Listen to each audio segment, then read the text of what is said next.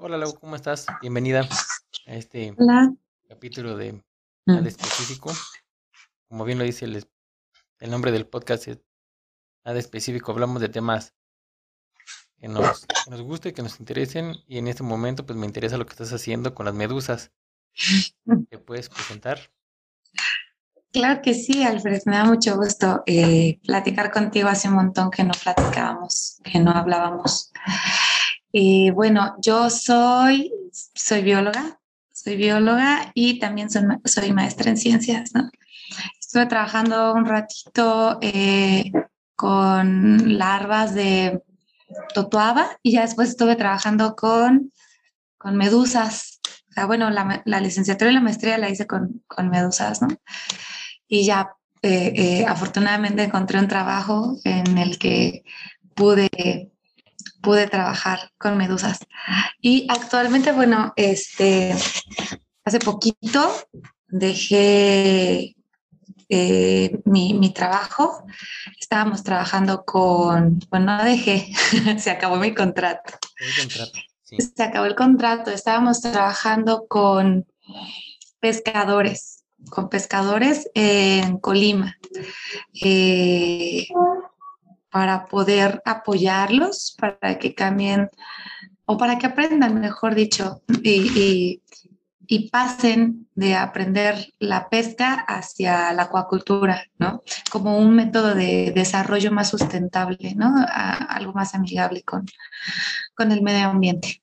Es un proyecto muy, muy padre, ambicioso. Sí, ambicioso, bastante ambicioso. Sobre todo, sobre todo por, porque es muy difícil, ¿no? Eh, cambiar una mentalidad en la que pues vas al mar y sacas y vendes. O sea, basta, se acabó. En la acuacultura, dependiendo del tipo de pez, tienes que esperar, ¿no? Y cultivar a tus pececitos. Entonces son tres meses en lo que ves tu dinero y mientras esos tres meses o seis meses o años es darle al, al animalito de comer, ¿no? Dependiendo del organismo es, es, es la cantidad de tiempo que vas a esperar, pero es diferente ir a pescar a, a cultivar una especie y obtener el dinero en diferentes tiempos, ¿no? Sí, es Eh, como es inversión a largo plazo. Así es. Creo que es un tema ahí un poco complicado para las personas que viven al día. Sí, exacto. Sacar dinero del mar todos los días y el hecho de hacerlos que cultiven, pues es un plan a largo plazo. Pero bueno, Así es. recapitulando un poco nuestra historia, Lau y yo nos conocimos en la Facultad de Ciencias hace muchos años. Así es, sí. Somos dos pequeños chamaquillos. Íbamos en, en, en molecular, ¿no? Una materia que, híjole, ¿cómo nos...? Bueno, a mí en lo personal me costó un montón de trabajo. Ay, neta, no sé ni cómo pase eh, molecular.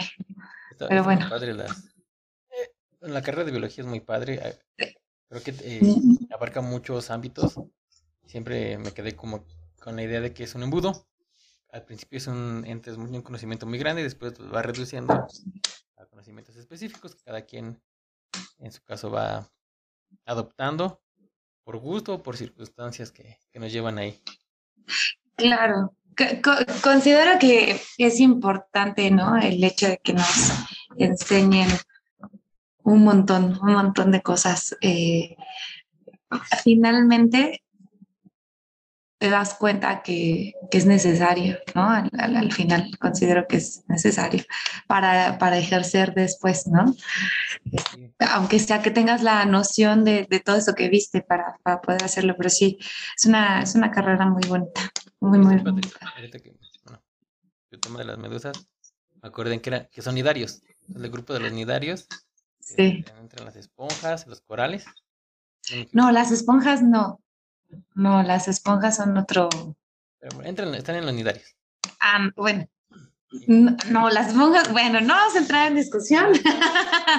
Pero sí están los corales, sí. Sí están los corales. Y, a ver, explícanos. Las eh, bueno, según yo me acuerdo, las medusas están formadas del 95% de agua. Mm, sí, sí, en su gran mayoría están compuestas por agua. La verdad es que también tienen, tienen otro tipo, bueno, sobre todo proteína, pero sí, en su gran mayoría es, es agua. De hecho, cuando se secan, solo queda la, los brazos orales o los tentáculos o la campana como, sí, como si, como una tablita, ¿no? Muy, muy delgadita, como justo como una hostia, así quedan los, los medallas. ya habíamos platicado antes, lo que me sorprendió es la forma en que querían ustedes introducir la medusa para la alimentación en las personas. Eso es lo que me interesa y lo que quisiera que, que eh, que platicáramos. Sí, pues mira, es bien padre porque um, en, en, en, Asia, en países como Corea, Sri Lanka, China, eh, Japón, eh, Malasia, Indonesia, estas especies son bastante, bueno, bien consumidas, ¿no? Son muy consumidas y son eh, un, un, mercado importante para estos países, ¿no? Este, eh, sin embargo, en, México no. Y a pesar de eso, en México existe una pesquería muy importante de esta especie, ¿no?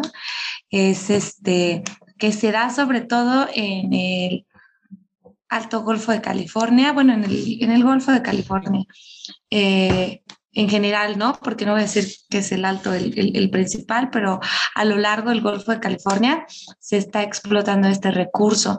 Y ya varias universidades o, y centros de investigación, así como eh, centros de investigación del país pues están volteando a ver este recurso, ¿no? Eh, ya aproximadamente 14, 15, si no es que hasta 20 años que está siendo estudiado y que pretende de la mano de los, de los mismos pescadores y de los productores eh, introducirse como un, un mercado que pueda dejarles a los pescadores, como, como bien lo mencionamos al principio, ¿no? una, una, una derrama económica. Y, es bien padre porque fíjate que eh, eh, estaba haciendo yo un estudio de mercado para, para, para ver qué tanto se podía introducir esta especie en México y muchos me, me, comentaban, eh, en, en, el estudio de mercado, no, no, no quiero medusas, ¿no? ¿Te, ¿Te, interesaría comer medusas? Y, y, esto fue muy padre porque pues a mis amigos biólogos como tú, cuando les pregunto, ay, ¿quieres comer medusa? ¿Te interesaría que las trajera? Todos dicen que sí, sí, pero abrí esta encuesta a mil personas, que es eh, lo mínimo que, en ese momento nos estaban pidiendo, mil personas. Y lo que pasó fue que me encontré que existen varias personas que no les gustaría porque eh, todavía vemos a, la pesca como, como una actividad que puede llegar a eh, ser llegar a perjudicar el medio ambiente, ¿no? Sobre todo por, porque en ese instante había entrado un, un documental que hablaba, si es o no sé si lo pronuncio bien, en Netflix, ¿no? Que hablaba acerca de... Ajá, de la pesca, ¿no? Y ay, las ballenas y los tiburones y los delfines y todos muertos. Pero no, lo, lo padre de este recurso es que se pesca con, con red cuchara o red scoop y es una cuchara literal como la de Bob Esponja, literal como la de Bob Esponja, en donde pues tú la agarras del, del, del palo y metes a, a, la medusa, ¿no? Entonces es una pesca súper... Eh, controlada. Sí, bueno, no, está muy controlada, que digamos, que a muchas eh, anormalidades dentro de la pesca, pero en ese sentido no es multiespecífica, ¿no? Y a, lo mejor suena tonto, pero, pero no fue así, porque dentro del estudio de mercado, los que no quieren consumir esta especie es porque piensan que es una pesquería multiespecífica, ¿no? Y ya es que, pues como el camarón, ¿no? Que se lleva... Eh, dependiendo cómo pesques el camarón, pero si lo pescas con red de arrastre, pues puedes obtener muchos organismos de, de, de, diferentes, este, pues diferentes clases, ¿no? Diferentes filum. Entonces, y, arrasa, ¿no? Si, si, si lo haces con una red de arrastre. Y no, pues la medusa no, simplemente es una eh, pesquería específica que no se lleva a otros organismos más que esos. Y bueno, afortunadamente en México no, no lo voy a vender como que es la panacea ni que es lo mejor, que, yo lo veo así, ¿no? Pero afortunadamente en México pues existen estas regulaciones eh, con una luz de malla como en todas en otras pesquerías, este, pero lo importante es que los consumidores que son los asiáticos las prefieren de cierta talla. Entonces te imaginarás, ¿no? Eso restringe mucho porque quienes las reciben para poder eh, procesarlas, muchos son mexicanos, pero otros son los mismos coreanos o los mismos eh, asiáticos que vienen a verla y entonces si ven medusas pequeñas, ellos mismos dicen, no. dicen no, ¿no? Dicen no. Entonces eso ayuda un poquito. En ciertas partes las medusas son como plagas. Sí, son consideradas en algunos países como plagas. Sí, sí, son consideradas en algunos países. De hecho, pues también hay que poder consumirlas para que se controle un poco la la sobrepoblación. Ah. medusas. Sería bueno, pero no todas las medusas se pueden comer. Ese es el problema. Pues, no, todas las medusas se pueden comer. todas son venenosas, ¿no? En mayor o menor proporción. Menor, ajá, sí, en mayor o menor proporción las caracterizan eso. ¿Eso asusta a las personas que no quieren consumirlas? Bastante, porque otro 15% aproximadamente de las personas que no querían comerlas era por esa situación, ¿no? Que, que eh, eh, han tenido algún accidente con, con algún hidario y es como, y no pican, es que soy alérgico, ¿no? También, soy alérgico a los mariscos. Entonces, no, eh, estas medusas, pasan por un proceso donde los nidositos, los, los estos, e, e, estas estructuras se eliminan, ¿no? Entonces, no, no, no pasa nada, ya no quema cuando te la comes, ¿no? No es ningún producto exótico que te vaya a quemar si no es bien preparado como otros, ¿no? Estos ya no tienen nada. ¿Y a tu gusto a qué sabe? Ya lo he probado varias veces. Realmente, bueno, es que es que aquí hay a mi gusto, a mi gusto, sabe a lo que le pones. No tiene, realmente no tiene un, un sabor específico. Un sabor específico, porque porque y, depende mucho también de cómo, eh, de cuánto tiempo la pongas en el agua, ¿no? Hace unos meses, hace unos meses mandé a traer unas de, de China y no sabían a nada. Las de aquí de México las he probado también y las hemos dejado en agua poquito tiempo y tienen el, sabor del, del, de la sustancia con la que es este, secada. ¿no? Pero si la dejas más tiempo, bueno, yo supongo que el, sabor se, se, elimina. Y bueno, ya han hecho eh, algunas universidades experimentos con estas especies y les queda riquísimo. Yo siempre voy a presumir los chiles rellenos que me hicieron, bueno, que nos hicieron en, en Sonora, gracias al, al, al, al, INAPESCA y a la Universidad Vizcaya, me parece. Hicieron chiles rellenos Riquísimos, riquísimos, riquísimo. Taco de medusa, así como si fuera taco de camarón del... ¿Capeado? Del capeado, del gobernador. Ah, bueno, pues ese, riquísimo en, medusa, muy, muy bueno. Cosa chistosa, no les gustó a los coreanos, ¿no? No les gustó porque llevaba mucha grasa y ellos así, como que... Es muy diferente su cultura en cuestión de alimentación a la nuestra. Así es. Pues, no, creo que... aparte es un, es, es, un alimento que en Asia se consume y que tiene un referente a la salud, ¿no? Por el colágeno que puede llegar a tener. Entonces, ¿cómo le echas grasa? ¿Cómo capeas? ¿No? O sea, ellos no podían concebir la idea de cómo capear un organismo, o sea, te están vendiendo algo que te va a solucionar la vida y tú lo capeas, no, pues, ¿qué onda? Las personas que, que andan buscando colágeno ¿Cómo? Estaría bien vender, eh, no sé, igual, como sacar el colágeno y poder hacer otro uso de... Lo he pensado, lo he pensado. sí, lo he pensado. Pero bueno, tendríamos que encontrar la manera de, de hacerlo. Y, y, se vería buenísima idea.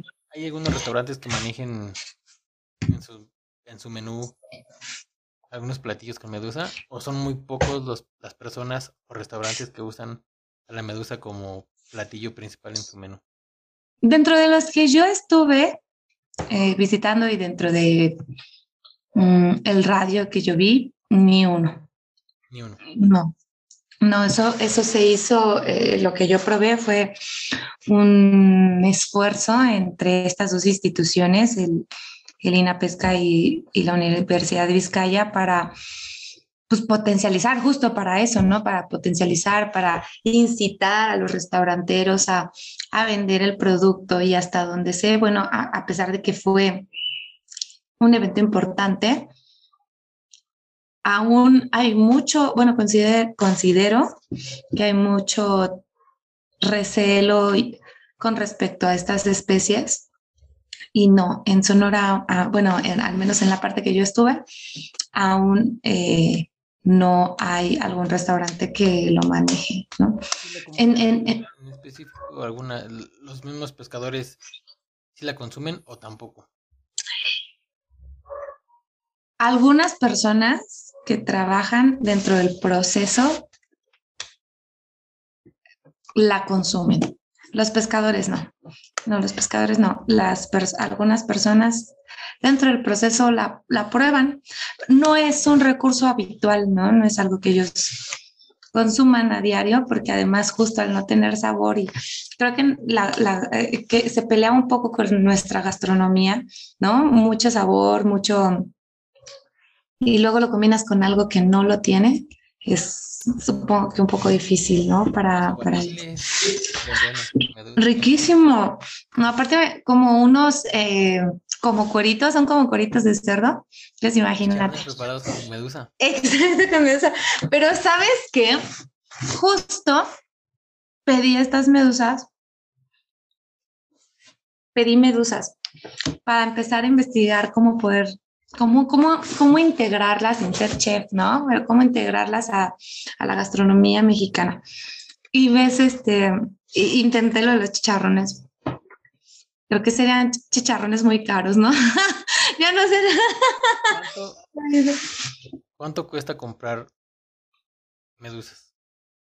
Porque entiendo que puede ser, no sé, trayéndolas de Sonora hasta acá, ha de ser caro transportarlas. Es caro. Tienes que tener o comprar mucha cantidad para que te convenga y cómo lo transportan. Sería caro. Es caro. Uh -huh. Es caro y hay muchas reglas. O sea, si todos, al, al hacerlo dentro del marco de la ley, es caro, ¿no? eh, certificarlo, por ejemplo, hacerle un... hacer... Eh, hay que hacer muchos procesos, ¿no? Muchos procesos eh, y hacerlo dentro del marco de la ley para no tener problemas posteriores. Eh, hacer manuales de procesos, hacer manuales de buenas prácticas, hacer es un trabajo, e, es mucho trabajo. Y no, y, y, y, y, y traerlas creo que es lo de menos, ¿no? Pero estar dentro del marco de la ley creo que es lo más laborioso. Sin embargo, no, no creo que no se pueda hacer. Es algo que puede hacerse, pero sí es caro, es un poquito caro. Uh -huh, así es. Un ejemplo, ¿cuánto cuesta un kilo de medusa? Ok, sin procesar. Es que no sé si te puedo dar esos datos, Alfredo, porque, porque firmé confidencialidad. firmé con, con, confidencialidad en esas cosas, entonces, mira, eh, hay un precio sin precio. ¿Cuánto cuesta Bueno, me costó un kilo, la de China me costó hasta acá Mil pesos ya procesada. El kilo mil pesos ya procesada y este en, en Sri Lanka venden otra especie y está más, muchísimo más barata. Y está como a 15 dólares, pero pero no, no, está bien procesada, no, no te la dan procesada. O sea, esta que compré ya está lista para comer. Abres, abres el, el, la bolsa y ya te la puedes comer. La de Sri Lanka no, la de China no, también la de China es muy barata. Eh, en Estados Unidos, por ejemplo, un plato de sopa te sale en, en dos dólares, un dólar cincuenta. Este, 5 dólares, dependiendo cómo te la hagan, si sopa o si en ensalada, ¿no? Entonces ya. ¿Cómo? Un plato de pancita aquí en México. Ándale, sí, un plato de pancita aquí en México. Digo, si nos comemos eso, ¿por qué tenerle miedo a una? ¿Por qué tenerle miedo a una mesa, no? Ya comiéndonos la pancita, la birria, las, las tripas, los sesos, no sé, tacos así. Toda esa Cuando me contaste, eh, ese que fue hace como más de un año.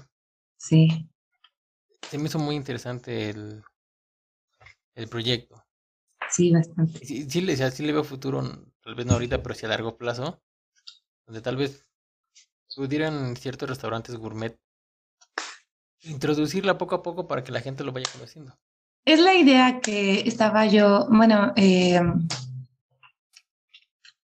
estábamos hablando una chica que es chef, que la tengo que volver a contactar, y yo, platicando eso precisamente. Pero existen ciertas regulaciones en México. Entonces, este, el, lo que me decía ella, una, es una excelente chef, me decía, el problema es que los mismos chefs, ella me refirió con, con restaurantes gourmet y ella me decía que es importante poder regularnos y certificarnos para eh, poderlas llevar a, con los chefs, porque si, si algo le pasa a una persona, digamos, estas personas que, que son alérgicas a los mariscos, estas, porque seamos sinceros, o sea, en México no es un producto que se coma y no sabemos, no sabemos si la gente aquí es alérgica, ¿no? Prueba y error. Exacto. Entonces, este, me decía, los chefs no lo van a querer probar a menos de que tengo una Esté certificada, tenga una certificación. En mi caso, Carlita es eh, alérgica a pescados y mariscos, pero así súper alérgica, ¿no? Entonces, sí hay un tema ahí con ese tipo de cosas. Porque, un ejemplo es, aunque en el mismo aceite, si llegas a freír este, un camarón y unos nuggets, hay poquitas partículas de, este, de, camarón y eso hace que la otra persona eh, este, sufra las reacciones alérgicas. Que en nuestro caso sí nos pasa, ¿no? A Carlita le pasa eso. Y sí es un poco complicado, porque cada que vas a un restaurante que ves que tienen mariscos, pues si eh, preguntas y se mezclan las cosas y si dicen que sí, pues no, no come por, el, por ese aspecto. Y tiene razón, tiene que ser regulado para poder este, venderse, pero sí le veo futuro. Creo que es un producto. Sí, yo también le veo mucho futuro. La verdad es que es algo en lo que no quiero quitar el dedo del renglón, es algo en lo que quiero incursionar. Sin embargo, pues este, tengo que seguir haciendo cosas para poder eh, también ponerlo en función y, trabajar sobre la marcha en eso. Y, justo una de esas cosas es eso, ¿no? Es todo un tema porque existe algo que se llama rastreabilidad. Y entonces ella me, me comentaba, eh, el, producto tiene que ser rastreable y la persona que te las va a mandar te tiene que mandar una carta eh, donde, donde te diga que es apto para consumo humano, ¿no? Y yo a su vez, cuando, la, cuando me la traiga de allá para acá, me tiene que traer también esta otra persona, me tiene que, eh, eh, perdón, yo tengo que hacer todo un proceso para que además sea legal traérmelo, ¿no? Aquí a la Ciudad de México. Entonces, este, estoy trabajando en eso poco a poco y lentamente. Estoy muy emocionada porque, porque hay gente que confía en mí y uno de esos fue un, un profesor y me dijo, bueno, si en un año tú sigues con este plan, yo te apoyo. Y espero que así sea la familia, mi familia, la familia de mi novio me, me apoya, pero ahorita me quedé en stand-by hasta que, pues sí, eh, me, me, lo primero que tengo que hacer es mandarme las medusas. Hablé con, con el productor y le dije, ¿no? Si tenía esta hoja. Afortunadamente sí la tiene, pero todavía hay pasos que se tienen que seguir y estoy trabajando, pues estoy trabajando en eso, ¿no? Vamos lento, pero creo que ahí vamos poco a poco. Paso a paso y vas a ver que vas a llegarle. Sí.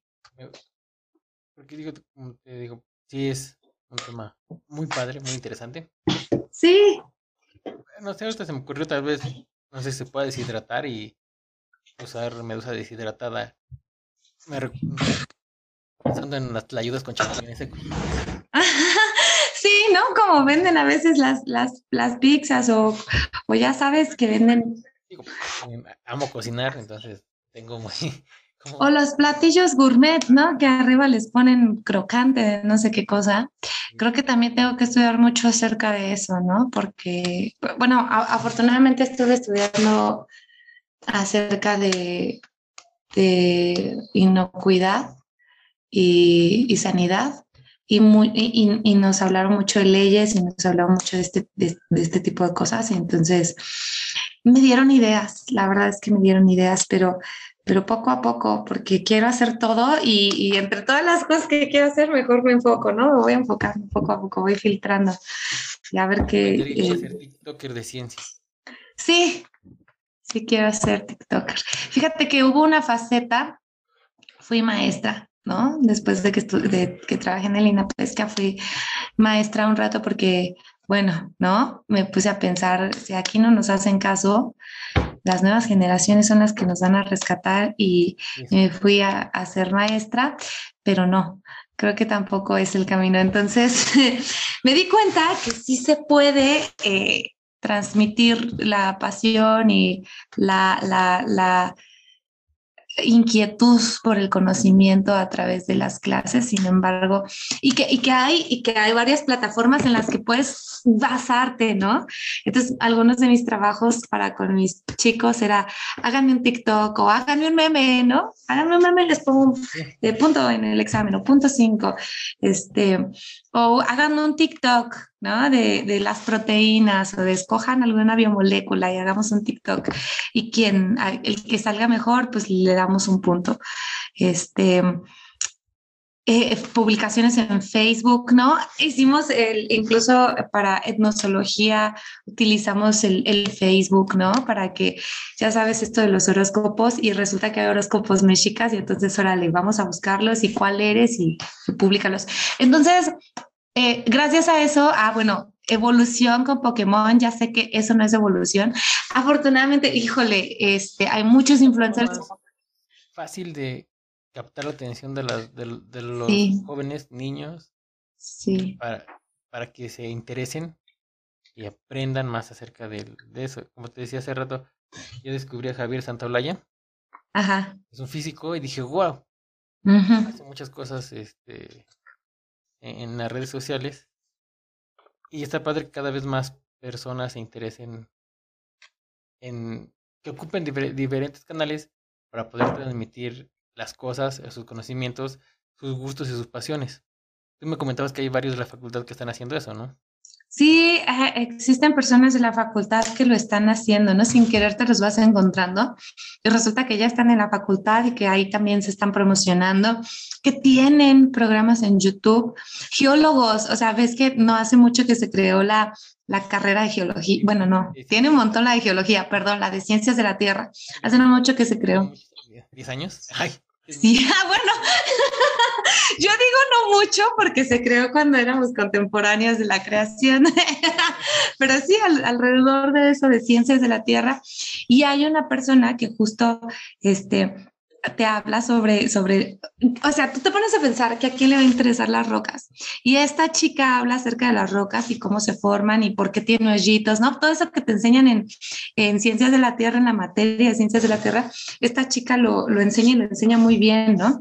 Existe otro chico que es historiador, ya no es de la facultad, pero es historiador y es de la UNAM. No sé si lo has visto, ¿no? Historia para todos o algo así. Y este chico, este, pues ya lo reconozco. Ajá, donde pone a México con sus ojitos. Este, pues este hombre eh, estaba viendo la otra vez un artículo que decía que ya la UNAM lo reconoció como una persona que, que, que, es, de, que es de la UNAM y que es, un, es una persona que está justo enseñando, ¿no?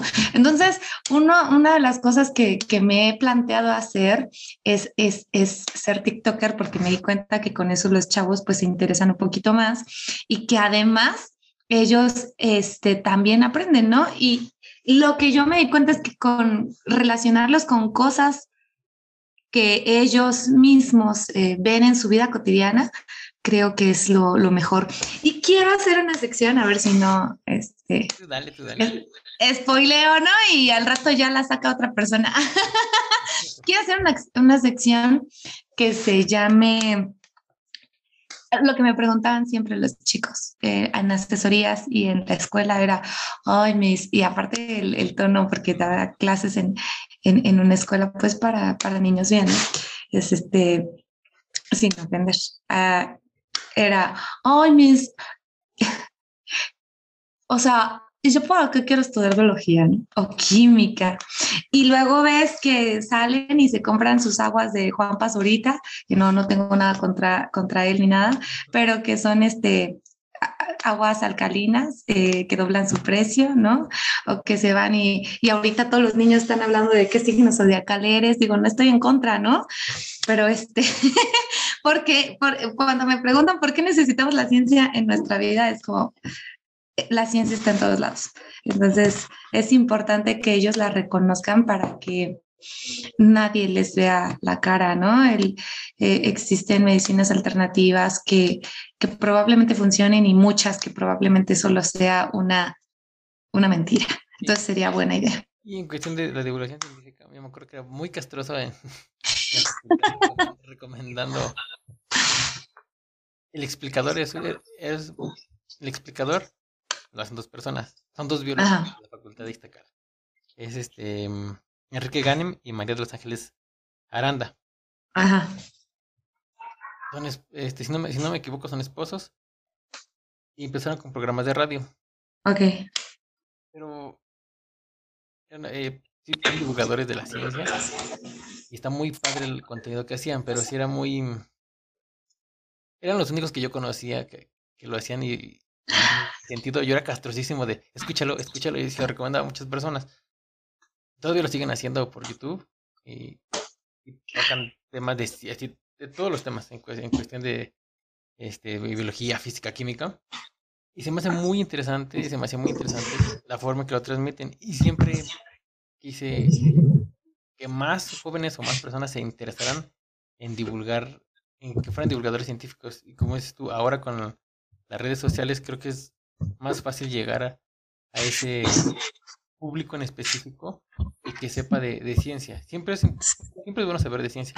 Como dices tú, hay ciertas ahora corrientes New Age de este, piensa positivo y todo. Ya, Hasta no hace mucho el coaching, ¿no? El coaching. Y digo, no está nada mal el, el, el, la ayuda psicológica, creo que es muy importante.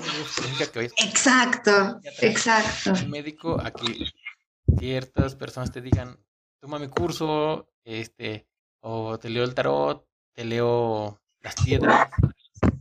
El café, eh, ay no, la mano. Mucha gente tiene que saber diferenciar en ese tipo de cosas. Creo que algo que vi mucho con respecto a eso fue el COVID, ¿no? Que, que, que, que era como eso no existe, eso no pasa, es el gobierno, este, es que Andrés Manuel, y, y, no era por defenderlo, pero, o sea, era un fenómeno internacional, ¿no? Este, y entonces el cuidarse lo tomaban como muy a la ligera, eh, eh, ver las consecuencias de las personas morir tampoco lo creían. Este, creo que fue un desastre y creo que eh, hace falta mucho, hace falta mucho educar y creo que, no sé, a lo mejor me, me, me, me, gano el apodo de romántica con esto, pero, pero es que es, creo, nuestra responsabilidad eh, no educar, pero sí facilitar la información que tenemos en nuestras manos, ¿no? Como, como, no, no voy a decir científicos porque a lo mejor no lo somos al 100, pero sí como poseedores de conocimiento, ¿sabes? Como transmitirlo. Transmitirlo a las nuevas generaciones. Ya sea que tengas hijos o no tengas hijos, siempre va a haber algún niño eh, en tu círculo, hijo de tu amigo, de, tu sobrino, tu primo. Y algo que me ha funcionado a mí con, con mis hijos, con mi tribu, es, papá, ¿por qué funciona esto? ¿O por qué aquello? Jamás le contestamos, no sé. Si no sé la respuesta, lo que hacemos es alentarlos a investigar. ¿Sabes qué? No sabemos, pero vamos a investigar. Y eso, eso es muy interesante. Y, ahora, eh, en, en escuela, ellos, papá, este, no sé, ¿qué sigue? Ah, vamos a investigarlo. Nos ponemos a investigar, entonces eso los va moldeando con una curiosidad de siempre saber. Y cuando crecen es, ah, pasa esto, pero ¿por qué? Y se ponen a investigar, investigar, porque desde niños los estás enseñando a que siempre busquen respuestas y no se queden con un, no sé, o por, ¿por qué es así? Ahora que mencionas eso, se vienen los Reyes Magos, ¿no? Estamos en espera de los Reyes Magos. Y bueno, dos, dos cosas, ¿no? Alguna vez me mencionaste, yo no les voy a decir eso a mis hijos, yo no, no, no, planeo decirles que existen unos reyes magos que, que, les traen juguetes, lo cual me pareció muy interesante porque bajo el, el, el, el, esta cultura no mexicana de y en las noticias, ¿no?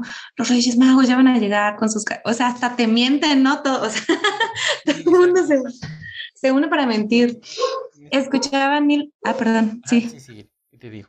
No, no, no, dime, dime. ¿Escuchaste a quién?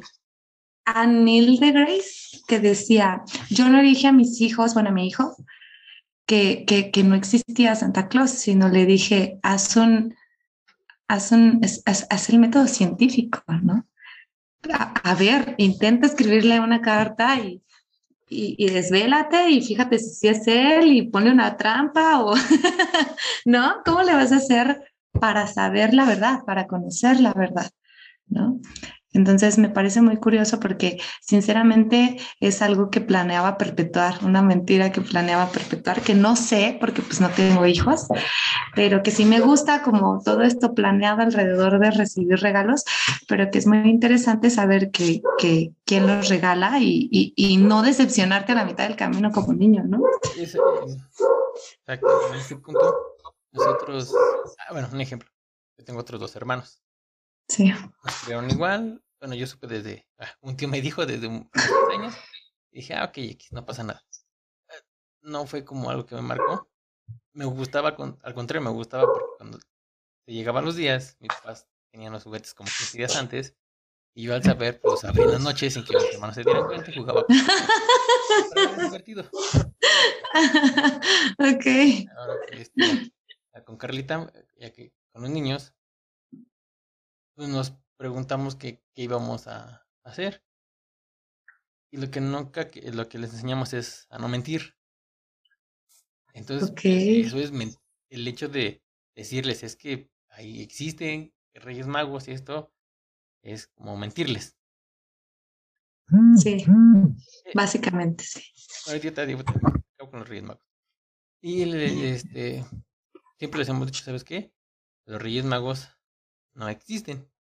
Eh, somos los papás, pero hay otras personas que piensan diferentes, que creen en eso. Pero ¿está bien mentirles? No. ¿Qué pasa si te mienten? Se ponen tristes.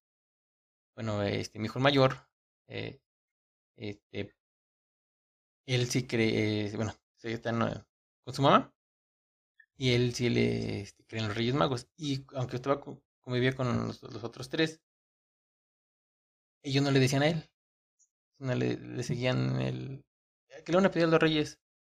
Ah, y ellos le, decían, no es que no creemos nosotros, pero si tú crees, ¿qué le vas a pedir? Y se ponían a platicar, pero desde muy chiquitos ya sabían. Wow. Y muy respetuosos, me imagino. Con... Ellos les preguntan, ¿qué vas a pedir a los Reyes Magos? Y ellos dicen, dinero para poder comprar lo que nosotros queramos. Ok. Y también de esa manera los enseñas. Ah, tienes tanto presupuesto, tú decides, tú decides que comprarte si una sola cosa o lo distribuyes para obtener más cosas. Pero ya, bueno, Lian, este, cuando se enteró, lloró. Eh, me dice, papá, es que ¿por qué nos mienten? Y dije, yo nunca te mentí. Siempre tratamos, yo siempre apoyé tu creencia, pero pues te diste cuenta que los Reyes Magos no son, no existen. Y de ahí se desmoró un poco la ilusión. Entonces no quería que eso pasara con este nosotros, con nosotros tres. Y nos ha funcionado, en nuestro caso nos ha funcionado, porque aparte son respetuosos con nosotros pequeños, que no dicen nada. Ah, ah. nada, eh, les, este, les preguntan y ellos, ah, este, voy a pedir esto o aquello. Tratando de seguirle, siendo empáticos con ellos, tampoco siendo cortantes ni groseros. Y aquí iba, tengo otros dos hermanos, aunque nos criaron de la misma forma, ellos sí siguen teniendo esa tradición con sus hijos. Y me dicen que soy un culero por decir la misma. no, no. Simplemente estoy siendo realista, porque la vida también así es. Claro. En, otro aspecto, este, en, en, lo religioso. Oye, sí. Es ahí porque, ay, porque dices que los reyes existen y Dios existe si nunca lo has visto. Y, y espérate, o sea, porque esa es una cosa, pero nunca lo has visto y no sabemos, o sea, o sea, Dios es otro nivel porque nunca, uno, nunca lo has visto y otro si crees o no crees en él, porque si no crees en él, pues porque te traen regalos, ¿no? Entonces es como muy conflictuante. Este, yo siempre soy agnóstico, así de biología, te das cuenta, no es que como que seas ateo. No no solamente puede responder qué es la vida dentro del planeta Tierra.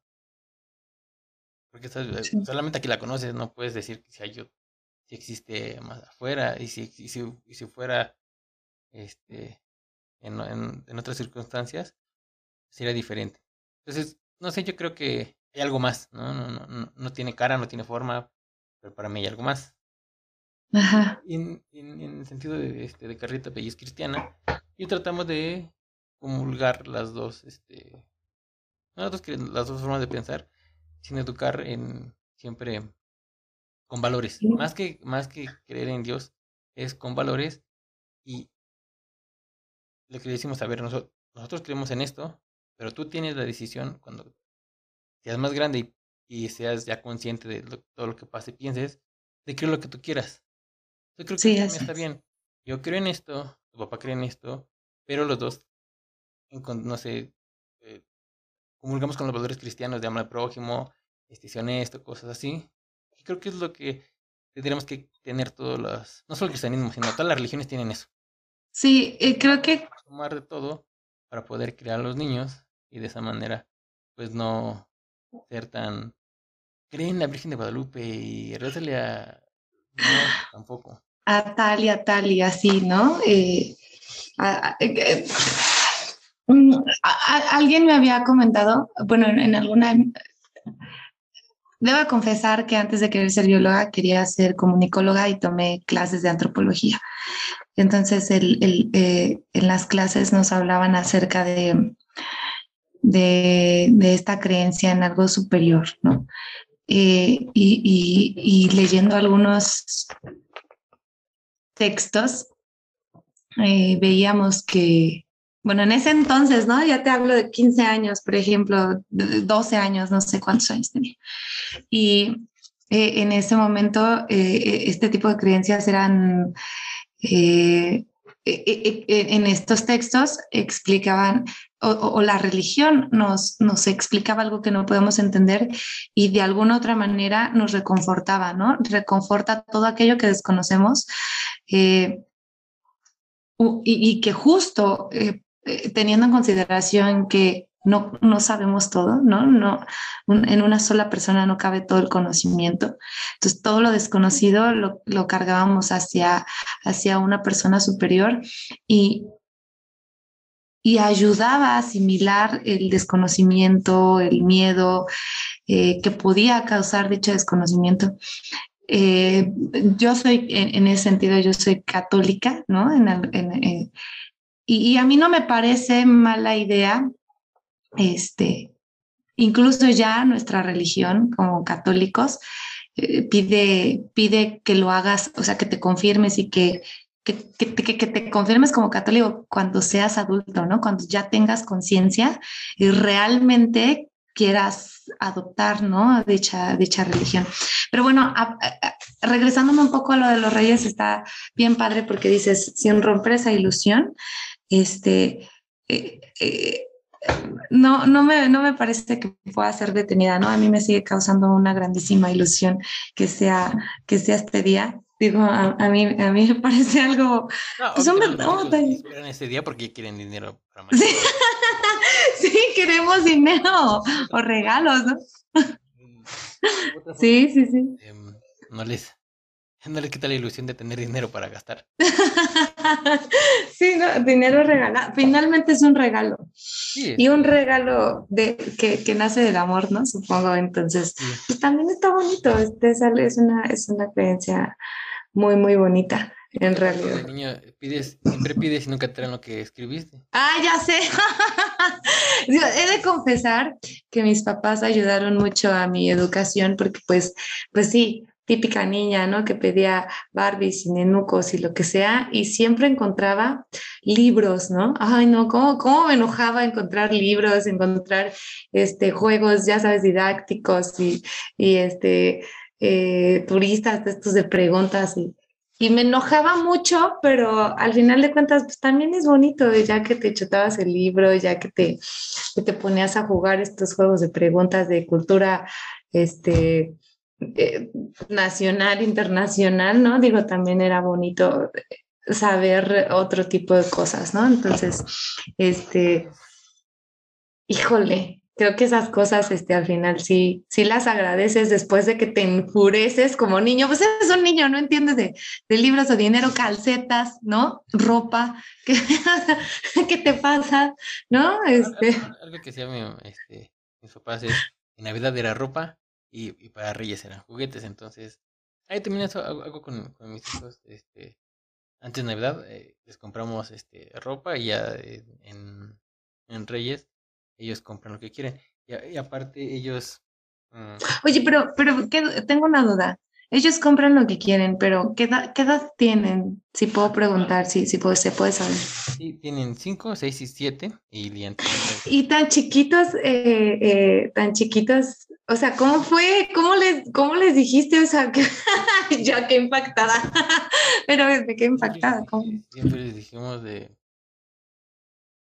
Ay, no sé, somos muy, muy este, sinceros con ellos en todos los sentidos y siempre les dijimos que tengo mi gato. Ahí están, justo. No, está el gato, tengo un gatito. Gustavo Guzmán. No, pues siempre le dijimos desde pequeños, nunca, no sé, nunca le dijimos a los reyes. Siempre fue... O toma tu dinero. Sí, y, y en parte está bien, porque tampoco nos enseñan, desde niño nunca nos enseñan educación financiera. Sí. Ahorrar o todo lo que... Es real. Es súper real. Y eso nos ayuda también a, a ver el valor. De las cosas. Vamos a un ejemplo, vamos a una tienda de juguetes. Ah, este, este cuesta 300 y este cuesta 200 y este 500 y este, ¿qué quieres? No, pues quiero este, este y este. Ah, ok. Ay, pero vi una super pista de dos mil pesos. Ah, ok. ¿Te alcanza para una? ¿O quieres seis juguetes? Tú decides. Entonces también es una... Eso es bueno para los niños porque así de esa manera deciden lo que, lo que quieren. Otro ejemplo es también su ropa desde niños. A ver, ¿qué quieren? ¿Ellos eligen? Poníamos tres... Sí, tres... Este, ¡Guau! ¡Qué padre! Y desde bebés a la que tocara, esa. Y, y está bien. Ahora este, también ellos no les regalamos porque nos piden este, libros, nos piden juegos de, mesa. Entonces, eh, siempre es como lo que ven en casa. Sí. ¿no? y aparte me imagino que debe ser súper padre porque ellos aprenden a elegir desde, desde pequeñitos. ¿no? Sí, eh, es que me gusta leer mucho. Carlita lee demasiado también. Entonces, el hecho de ver a sus papás que todo el tiempo están leyendo o aprendiendo o viendo cosas interesantes y, y, y tener libros en las manos, ellos cuando vamos a una... Me dicen, ¿cuándo vamos a ir a la librería por más libros? Y ahí vamos. Qué padre. Es un gasto que no te duele, ¿no? Al contrario, ah, con gusto vas y compras más libros. Y los recuerdas. Yo recuerdo que uno de esos libros, que te lo voy a recomendar para uno de tus hijos, eh, el, más chico, uno de mis primeros libros fue La mamá más mala del mundo. Mm, sí. Ay, mi, mamá, mi, mamá, era así. no, no lo puedo creer. Este, ah, bueno, ahora te, cuento Ah, sí, sí. Los niños juegan este, ajedrez. Ajá. Oh. Y Julián, este, que tiene seis, estábamos, salimos y había un tablero este, gigante de, ajedrez, estaba jugando. Estaban jugando dos niños, bueno, dos adolescentes, uno de 13 y 14 años. Sí. Y llega Julián, y tampoco es penoso. Y le dice, ¿puedo jugar? Y lo ven es como que, ah, sí, niño, juega. este, le, ganó, le ganó al niño mayor este, dos veces. ¡Guau! ¡Qué buena onda! Y es como algo padre, uno como papá, y también verlos, ellos se emocionan. Y está bien, porque aparte, el tener contacto con personas más grandes hace que no se cohiban con eh, platicar, al hablar, y tienen temas en común con personas mayores. Sí. Sí, porque... Eso es padre. No, me imagino que debes estar súper orgulloso de tus hijos. Sí, y, aquí parte, bueno, Carlita es diseñadora industrial, entonces hay plumones, colores, pinturas, este, todo tipo de papel. Tienen, tienen, me imagino, ¿sabes cómo? La parte de la ciencia de tu lado y la parte artística de, lo ingenieril, ¿no? Artística eh, las dos niñas son muy creativas y hacen cosas este, muy didácticas. Este, tienen sus muñecas y las hacen, les hacen sus, no sé, sus mini ¡Wow! ¡Qué padre! Eh, y lo hacen muy bien. Usan sombras, ellas hacen sombras a los dibujos. ¿Por qué? Porque ven a Carrita que hace sombras y les enseña. Entonces ellos dicen, ah, es que aquí lleva sombra y es que los rayos del sol le dan de tal manera. Y si les preguntas por qué se hace un arco iris, ellos te van a decir, es que los rayos del sol chocan con wow. Sí, por parte de la ciencia que, me gusta, se la enseñamos. Entonces parece así como que impresionante las cosas que, que aprenden y, está, está padre, me gusta. Ahorita salió en, en HBO, la, o en Disney, bueno, en Disney, la de Will Smith, una serie de algo de la Tierra. Ah, ok, ajá. Y está, está muy interesante. Y hay un capítulo, este, que van al bosque y la luna, es lo, que explica el video. La luz de la luna hace que se vea un arco iris en la noche. Y la niña dice, está mal. ¡Guau! La luna no tiene, no tiene, no tiene luz.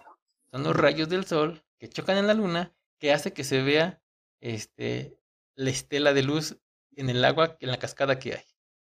Y yo así volteé a ver me siento orgulloso porque dije, ok, tiene, razón. El programa está bien explicado para la gente que diga, ay, no manches, la, luz de la luna. Pero no. Sí, para como divulgar, como, como hacerlo más simple, ¿no? Pero me causa sí. ternura y, felicidad que, sepan distinguir.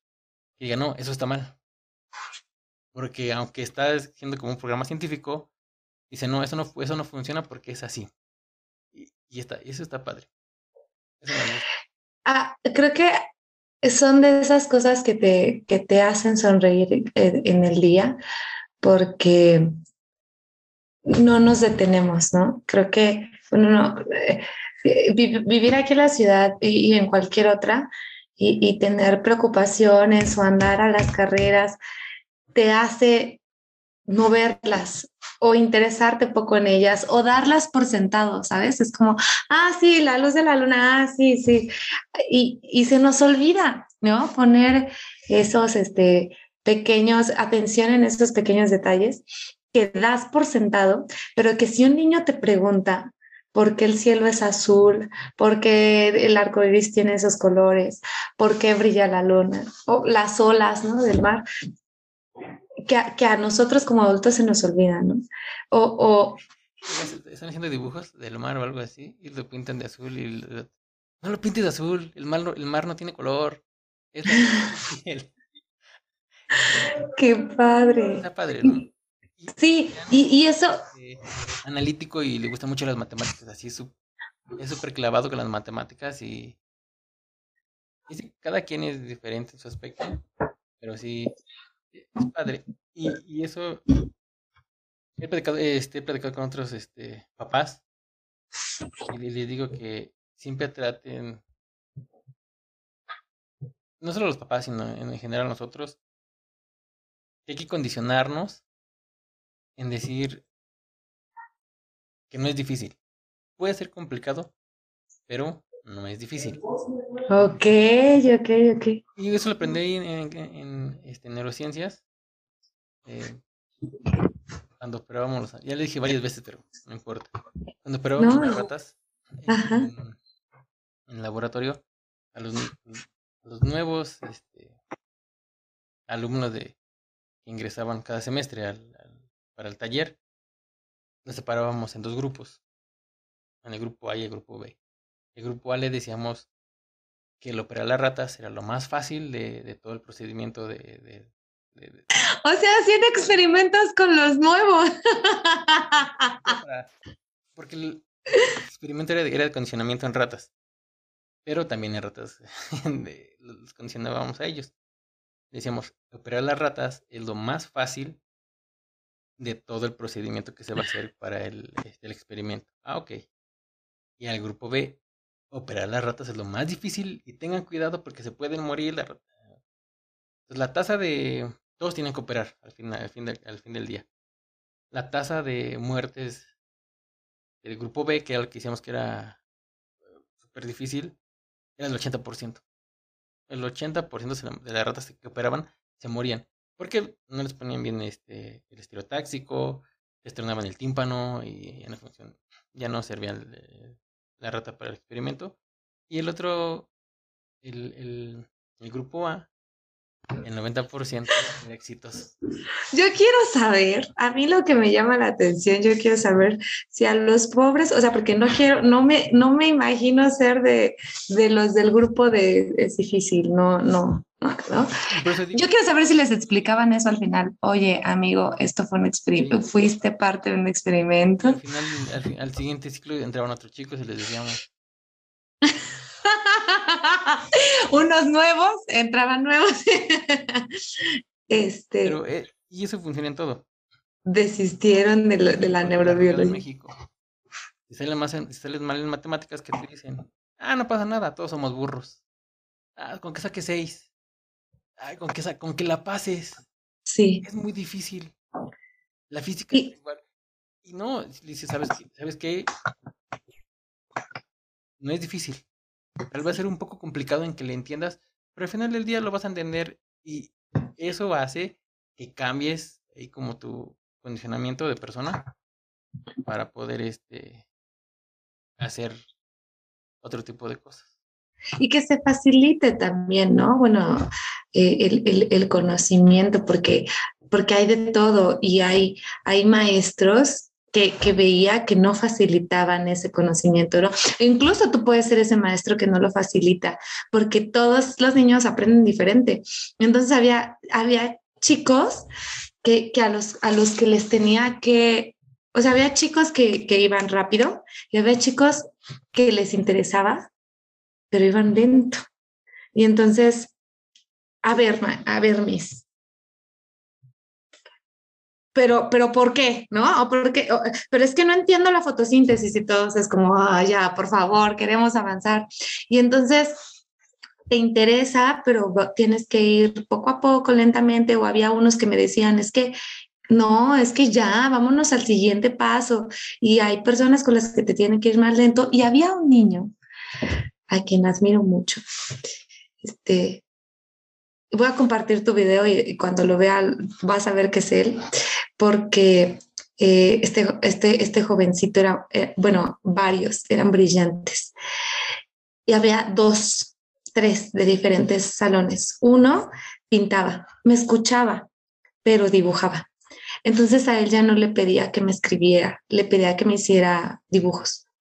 Dibujos. Tú, tu libreta de apuntes, porque tenía que revisar apuntes, ¿no? Tenía que revisar libretas. No importa si tiene dibujos, pero quiero que me demuestres que me estás prestando atención, ¿no? Y había otro de otro salón, es que él ya sabía. Él lo investigaba por su parte y yo no podía dejarle los mismos trabajos. O sea, era imposible porque se aburría.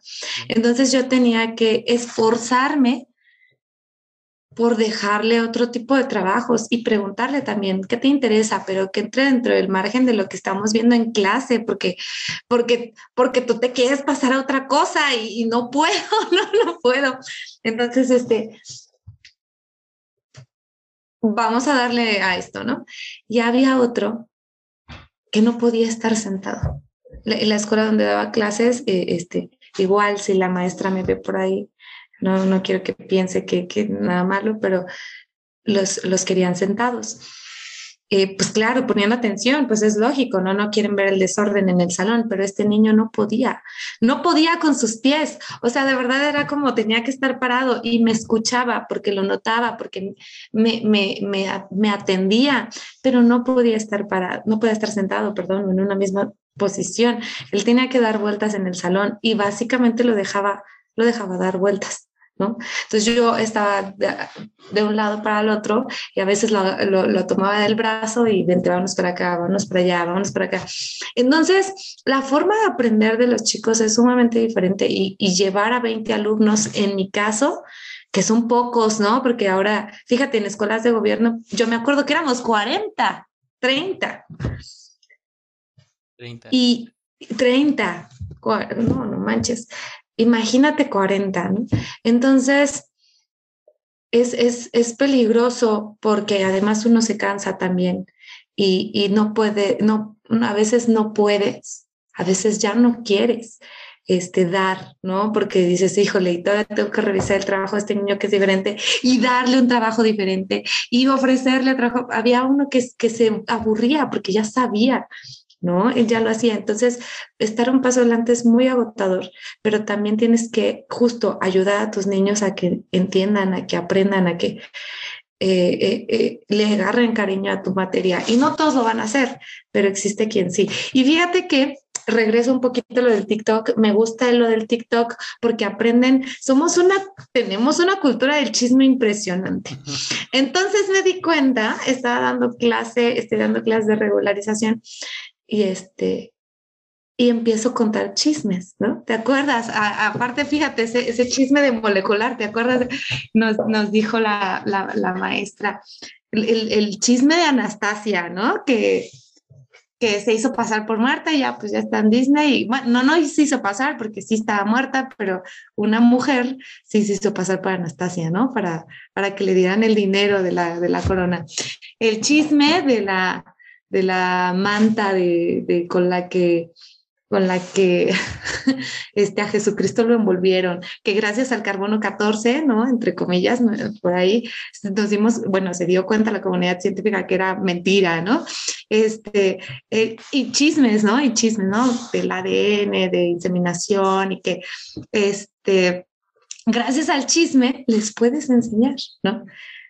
Ah, hago muchas comparaciones a mensalismo, comensalismo. Es como, y, empiezo con chismes y parece que, que te lo agarran, que te lo agarran. Es como, ah, ok, y está muy bonito. Entonces, eh, por eso TikToker es una manera de no, no, no como tal enseñas, porque probablemente el conocimiento no se quede impregnado. pero haces que volteen a ver algo y que les interese y que vayan a investigar. Y hubo muchos amigos que me dijeron, no, Laura, por favor, no manches, ¿no? O sea, ¿cómo? No, no, nunca van a aprender ahí, pero es, hace causa ese efecto, que busques. Ah, ¿y a poco sí? Y lo buscas y es como, oh, ok, sí funciona, sí sirve. O me he dado cuenta, cuentas como, como, como, este, ay, hay una chica que es bióloga eh, pregúntale al biólogo, ¿no? Que empezó de poquito a poquito, de poquito a poquito, y de repente ya veían, ah, ¿qué es este animal? Y ya la tagueaban, ¿no? Pregúntale al biólogo, ¿qué es esto, no? Y entonces eso está padre porque ya, ya, te, ya te cuestionan, ¿no? Ya te cuestionan. Y entonces eso está bonito. Y sí dije, bueno, vamos a hacer uno para, básicamente, pues enseñar, este, y que volteen a ver, bajo la cultura del chisme, ¿no? Ya sabes, entonces sí, sí es algo que me interesa. Entiendo lo de los niños, yo era, en mi caso yo era como esos niños. Siempre fui, en, en la primaria, pues como cualquier niño, acababa siempre y me ponía a platicar y era, señora, es que sigo platicando mucho. Pero lo, que hicieron fue, ah, ya acabaste, me ponían, me sentaron, en ese tiempo en las bancas eran dobles. al niño que menos, este, le costaba más trabajo poner atención o más trabajo aprender. Y le enseñaba. Entonces, eso sí, nunca dejaba que me copiara. Le enseñaba para que hiciera su trabajo. Claro. Y en la secundaria un poco más este problemático. No problemático, me ven como problemático. Por lo mismo, acababa me ponía. Me juntaba con los desmadrosos del salón. Pero nunca me decía nada porque yo tenía todo mi trabajo. Entonces era Alfredo, que a ver la verdad ya. Su trabajo. Ah, aquí está, ya. Y así como que ah, no podían decirme. Nada. porque tenía, tenía todo. Y ya este, después entrando al, al CCH, era como autodidacta. Los primeros cuatro semestres regular. Entraba a las clases porque tenía que entrar, pero yo aprendí por mi cuenta. Wow. Aprendí por mi cuenta y, y me gustaba. Eh, me acuerdo muy bien de una, de una clase de, de historia.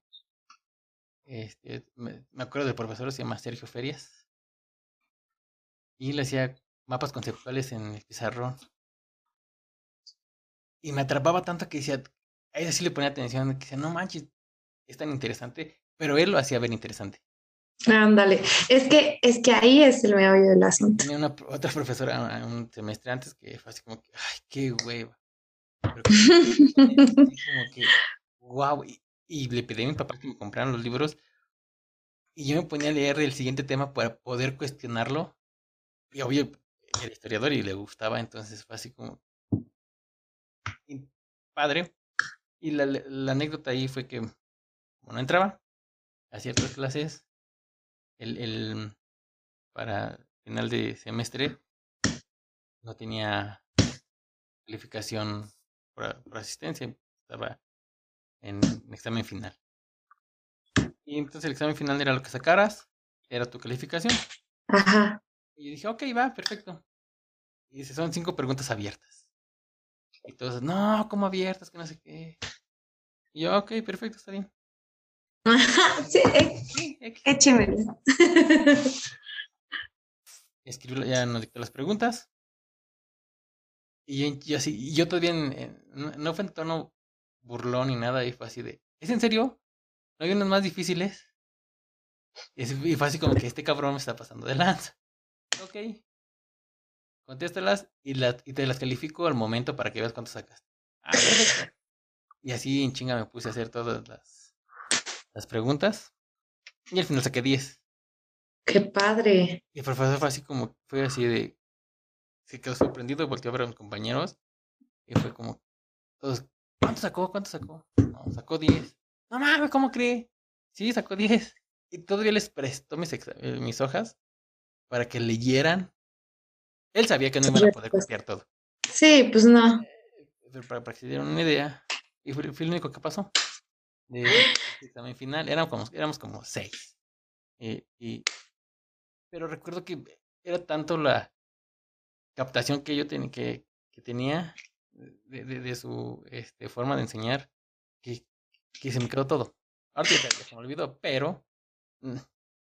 Y entonces en, en los últimos, el último año, los últimos dos semestres, dije, bueno, no tenía nueve, cuatro de calificación. Y dije, me iba mal, dije, pues voy bien, para no entrar y, y pues voy bien. el año quería entrar a clases entre clases, o sea, nunca falté ninguna, pero se me hacía muy aburrido, muy tedioso, y fue cuando peor me fue. Entrando a clases todos los días fue cuando peor me fue, y acabé con 8 o 5. Sí, es, es, es, creo que, fíjate que en algún momento me dijo una maestra, a mí me preocupaba, me preocupaba mucho dar clases en ese nivel porque yo sí siento que te define, ¿no? Y define el futuro de las personas, porque a mí sí me definió, ¿no? Yo, yo, yo te voy a contar, a mí me pasó, yo no quería estudiar biología cuando entré a la UNAM, yo me metí a la UNAM porque quería estudiar comunicación, quería ser periodista. Y, y en el Politécnico, que era donde yo quería entrar, no había periodismo. Eh, entonces, pues entré a la UNAM, ¿no? Este, dije, bueno, pues ahí hay y, ahí tengo que entrar. En el camino, en segundo año, este, ves que te dan, pues te, te, te, te, cortan las materias en diferentes bloques, ¿no? Y en segundo año hasta segundo te dan biología. Y ves que Telerit, bueno, yo, mi, maestra de Telerit este, que no, amigos, no es alguien que tenga deficiencia mental, así se llama la materia. Telerid, este, era periodista y me, me, encantaba la materia, pero ciertamente no, no me perdía, ¿no?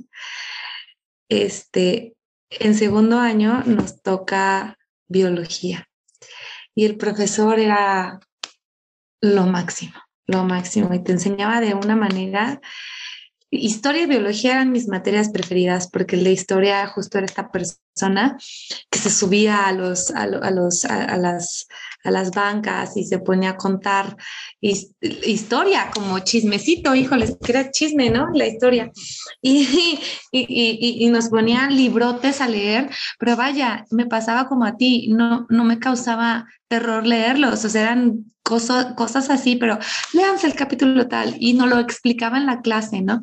Y era padre porque, no, a ver, ahí se equivocó, porque el, el de biología hacía lo mismo, porque el de biología nos contaba este, cuentos chinos, ¿no?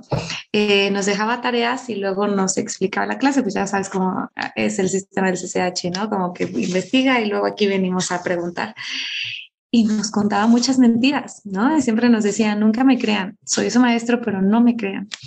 Y nos mentía.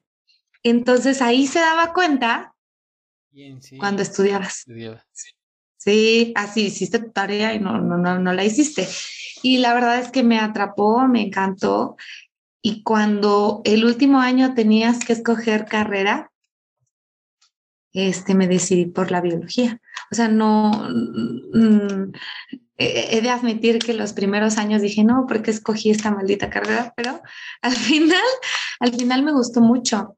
Y fue gracias a, a un profesor que supo expresar su amor por su carrera y, y, el bien que le hacía ¿no? a, a, él y a la sociedad su carrera. ¿no? Y digo, la, no, no demerito el periodismo, ni, ni, la historia, ni ninguna otra carrera, pero la verdad es que eh, eh, fue un profe que, que, me marcó, ¿no? Que me marcó y que hace dos años encontré, un año, encontré y este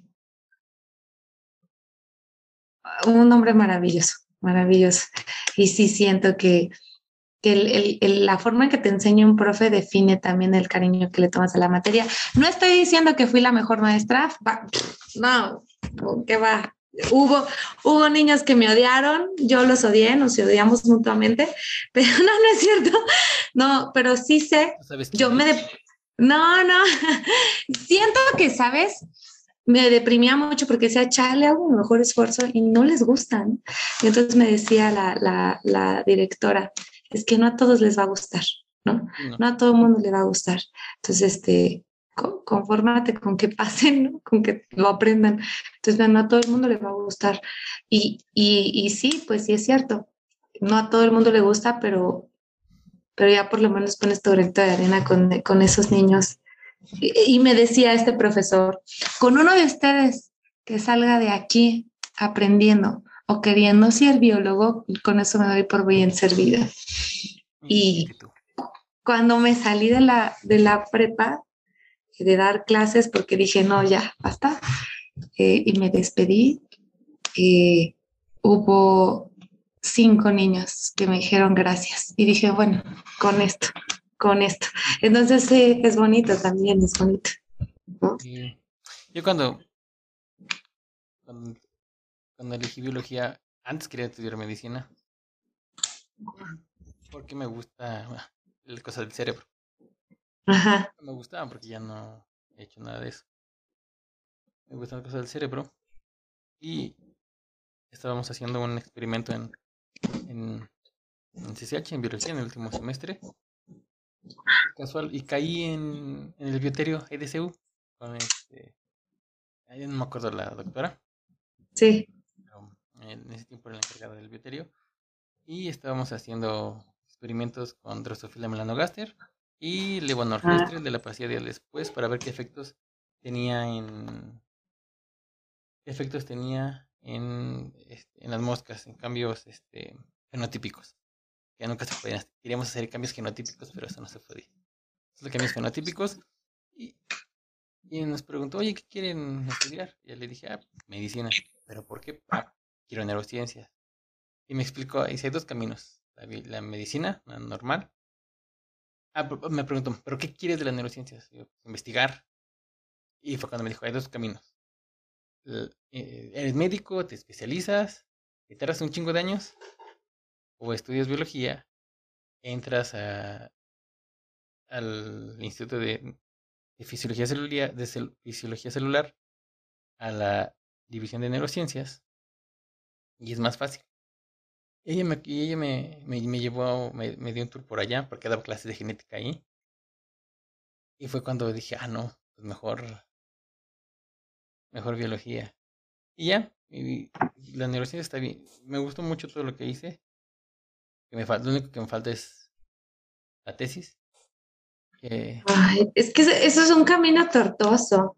Digo, le, le... decisiones personales, este, el ser papá y eso, y ya no. Y la parte de la neurociencia sí es muy demandante. No es muy demandante, entonces, pues opté por otras cosas. Eh, y en un futuro si quiero regresar a, a, a, terminar eso que quedó pendiente. Y, Hacer experimentos con los nuevos. Hacer experimentos con los nuevos. Yo lo hago con mis hijos y, y, y ah, en cuestión de decirles de que siempre les digo, es que no, no hay nada difícil. Sí. Se puede poner un poco complicado, pero no es difícil. Y, está padre. y, lo mejor ahora es este le pregunté a qué querían ser cuando sean grandes. Ajá. Esto, esto, ah, ok, yo te voy a apoyar. Y, y una quiere ser pastelera, me pongo a hacer pasteles con ella, o wow. eh, pero también quiere ser astronauta. Entonces, digo, imagínate una poner una pastelería en la luna. Jugando cosas tan sencillas como eso y los vas motivando. Y, y Julián, digo, ¿tú qué quieres ser Julián? Y me dice, quiero ser un papá. Digo, ¿por qué quieres ser un papá, hijo? Digo, está bien, pero para ser papá tienes que trabajar y tener. No, yo quiero ser un papá maravilloso como tú. Eh, ¡Qué bonito! Me salió la lágrima y dije, no, sí. no, creo que he hecho un buen trabajo y no, nada en el mundo podría cambiar eso. Sí, así es, así es. Y no sé, creo que el recorrido que todos tenemos es diferente. Eh, una de las carreras eh, creo que la ciencia y las artes son dos áreas de nuestra sociedad que son mal vistas y mal pagadas, ¿no? Y creo que nos pudimos dar cuenta en esta pandemia cómo el sector salud y la ciencia están sumamente castigadas, ¿no? Y que a pesar de eso, las, los, los científicos ponen todo de sí para retribuirle a la sociedad, ¿no? Para, para conseguir una cura, para, para algo. Y aún así, la, la sociedad, que, que, no, yo no quiero echarle la culpa, pero es que, pero es que este, el, el mantener, creo, creo que muchas veces el mantener lejos de, de las personas la ciencia puede ser muy peligroso, ¿no? Ya lo vimos, o sea, que, que, desconozcan, este, y que, digan, no, que fue China, que fue Estados Unidos, que fue... Lee, lee, lee, lee, lee, lee.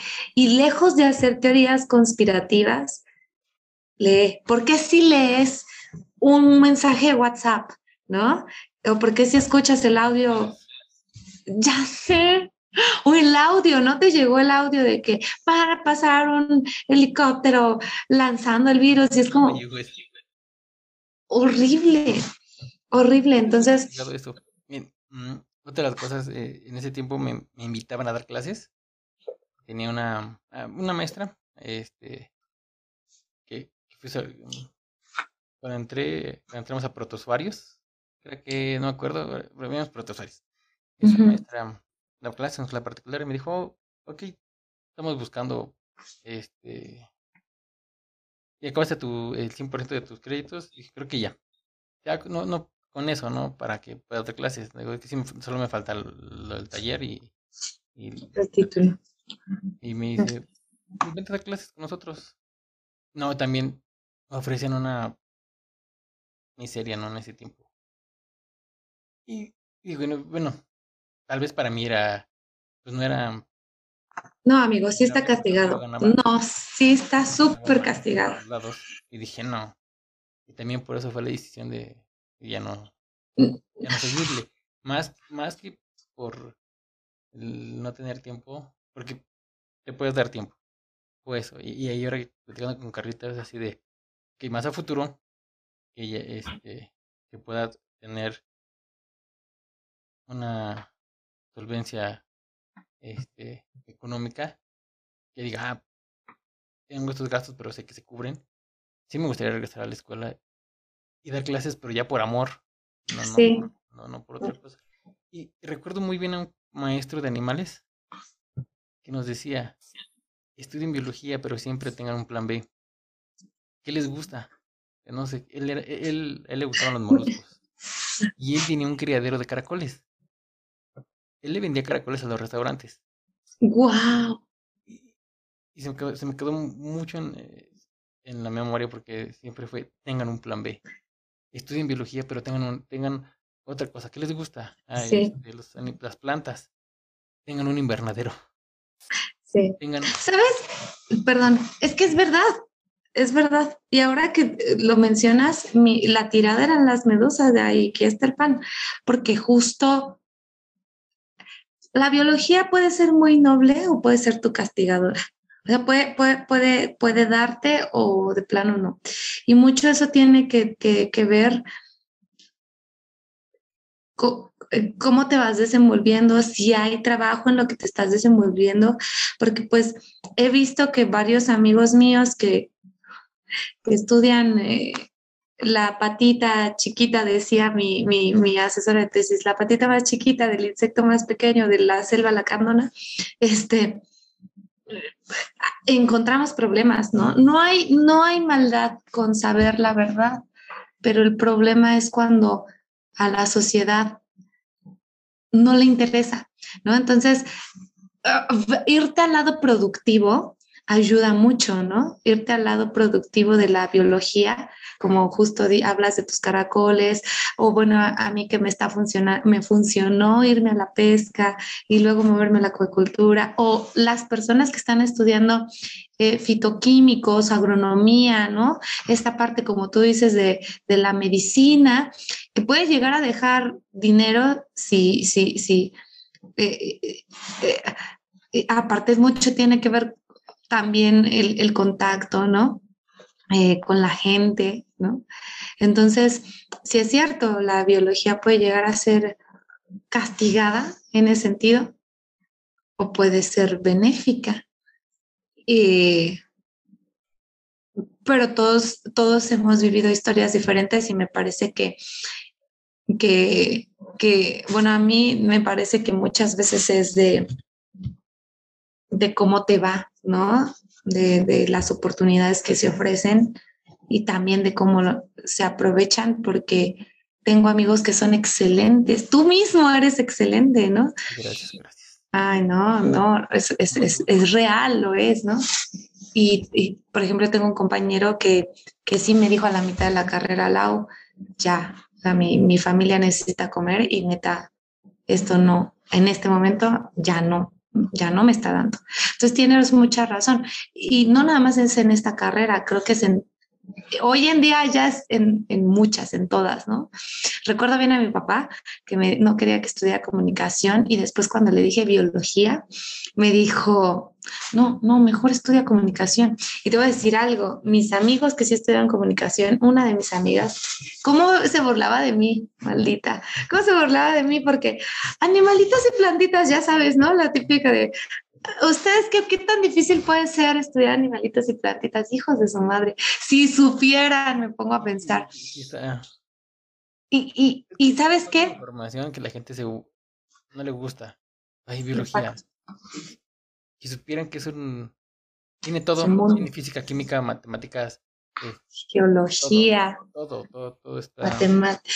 Entonces, recuerdo que esta amiga me decía eso, ¿no? Y se pensaba que comunicación iba a ser una carrera bien pagada. Y conozco a mí, una compañera mía del CCH que ya estuvo en Nueva York, que estuvo trabajando como comunicóloga, y conozco a una amiga que, que, que se burlaba mucho de mí y que gana tres mil pesos al mes porque pues ya no hay trabajo, ¿no? Y es como, oh, tan contrastante, o sea, supongo que tiene que ver mucho con, con, con no sé, incluso con las oportunidades, no sé, suerte a veces creo, ¿no?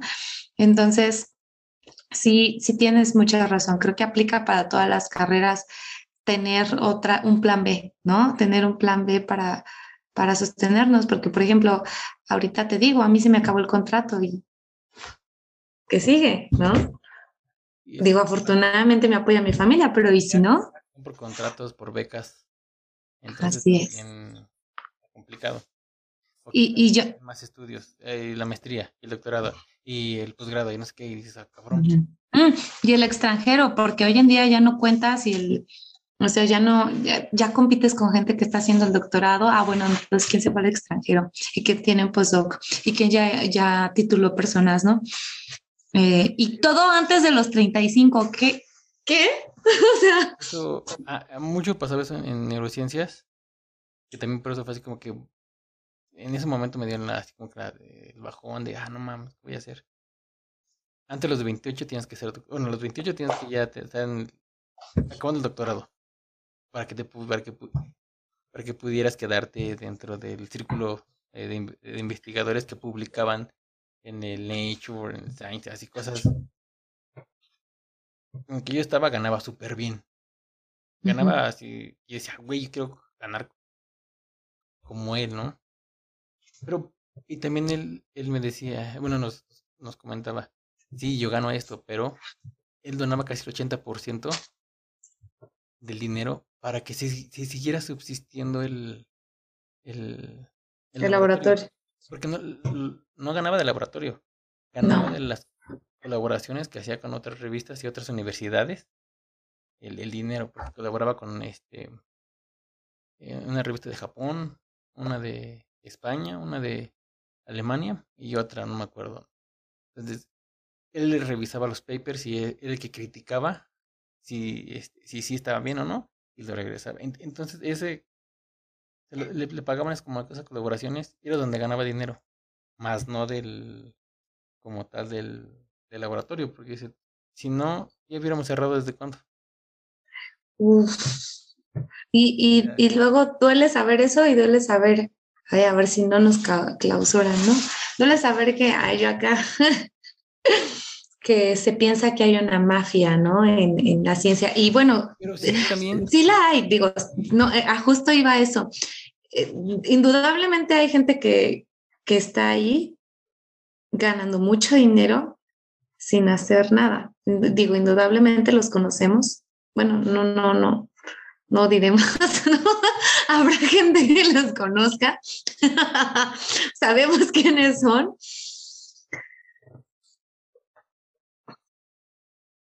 Pero también están estas personas como tu profesor, como muchos otros que yo, yo me acuerdo que molecular 3 me lo daba un profe, no teníamos ni hielo en el, en el, en el laboratorio. Ah, porque esa es otra, ¿no? Cuando me fui a, a provincia, bueno, a, a, Sonora a estudiar, mi, mi, mi asesora eh, y a veces mis compañeros me decían que la UNAM, UBC, ¿no? Que voy acá.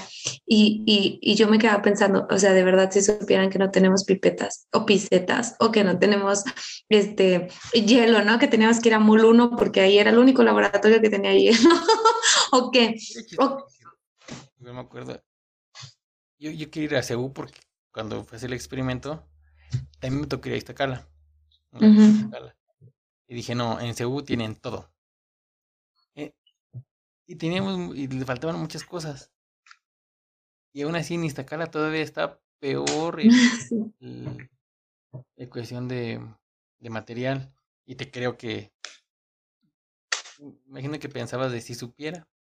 Si supieran. Y que yo me acuerdo que este profe 3 llevaba sus células de su laboratorio, o sea, de, del que él monitoreaba. Y él decía, vamos a trabajar con esto y trátenmelas bien y lávenlos, porque todo esto lo traigo en mi laboratorio, ¿no? Y, creo que muchas veces el amor de los maestros que nos dan clase es más por la universidad o ponle tú que lo hagan por reconocimiento, porque como sea, diste clases en la UNAM, ¿no? Como sea, pero diste clases en la UNAM. Y entonces, este, y aún así, y que me perdonen los eh, norteños, aún así, creo que muchas veces, este, en, en algunas, eh, en algunos aspectos, claro, ellos me llevaban de calle en algunos, pero en otros, híjole, sobresale la universidad y el, el nombre de la universidad. Este, en algunos aspectos, lógico es que ellos sabían muchísimo más que yo, claro que sí. Aprendí mucho de mucha gente. Eh, había un pescador, un chavo pescador, al que admiro mucho, que le aprendí, no sabes cuánto, creo que aprendí más que en la universidad. Y entonces es ahí donde te vas dando cuenta y te vas dando tus duchas de, humildad, de, a ver, bájale dos, rayita tu desmadre y no pienses que por salir de la universidad ya sabes un chingo, no, vienen la gente más humilde, los pescadores, y me bajaban las rayitas, ¿no? Pero bueno, a lo que quiero regresar es que justo si supieran en qué condiciones estamos a veces como científicos, no dudo que haya mafia dentro de la ciencia, pero que no es toda la comunidad científica, ¿no? Porque si no, entonces eh, eh, tener un poquito más de cuidado en el discurso, porque si no, la gente entonces piensa que los malos somos nosotros. Y hasta cierto punto siento que la ciencia y el arte son dos, eh, dos cosas que se que se encuentran situadas en, en, clases, ¿no? Bueno, que ha sido un poco clasificada y que al final eh, está lejana a la gente. Y, y, no sé, siempre he pensado que la ciencia y el arte son dos cosas que nos llevan a pensar como seres humanos, ¿no? a, a pensar la ciencia y a sensibilizarte el arte, ¿no? Y cuando alejas a la gente de ahí, pues pierdes la humanidad y la, y la verdad que hay dentro de las cosas. Entonces, no sé, creo que sí debería, debería haber más apoyo en ese sentido. Pero pues bueno, así son las cosas. Exacto. Pues muchas gracias. Esperamos no. otra plática más así de dos horas. Ay, ya fue buen, ¿verdad? Disculpa. No pasa nada. Bueno, eh, pues espero que mm, yo también te mando un abrazote bien fuerte. Pronto sigamos platicando ya de otras cosas. El chismecito de TikTok. Ah, ya sé, ya te. El estar platicando de cómo va. Chisme tiktokero de la, de la ciencia. Ándale, así le va a poner. Chisme biológico, no sé, algo así. Te agradezco mucho, espero que después estemos platicando y, y deseo que te vaya muy bien y que sea lo que sea, que, que, que, que, todo salga bien. Igualmente. Bueno. De todos ustedes, no sin antes recomendarles que lean todos los días la revista TV Notas, pero que lean. Así es.